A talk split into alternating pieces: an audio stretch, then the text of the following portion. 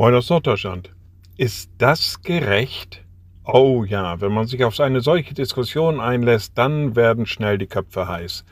Dann fliegen die Trümmer, dann fängt an die Ohren, fangen die Ohren an zu qualmen. Ist das gerecht? Über das, was gerecht ist, hat jeder eine andere Auffassung. Der eine findet dies, der andere das gerecht.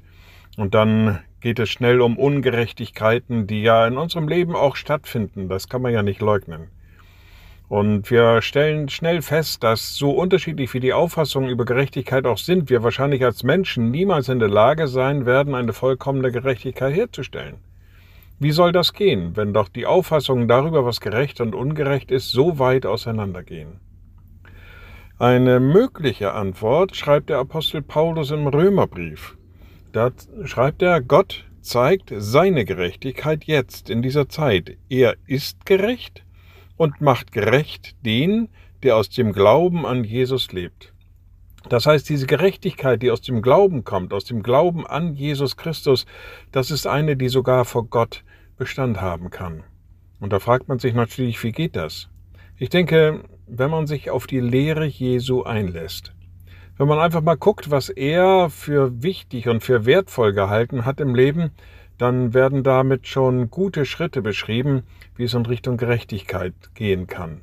Nehmen wir zum Beispiel nur die Seligpreisungen. Selig sind die Barmherzigen, sind die, die friedfertig sind, die reines Herzens sind, die das Leid tragen. Und wenn man das dann noch weiterführt mit dem Gebot, das er seinen Jüngern gegeben hat, dieses neue Gebot, dass wir uns untereinander lieben, ich denke, da sind schon gute und sichere, feste Schritte beschrieben in Richtung einer Gerechtigkeit. Und dann kann diese Frage, ist das gerecht, vielleicht doch irgendwann mal mit Ja beantwortet werden. Naja, machen wir uns auf den Weg.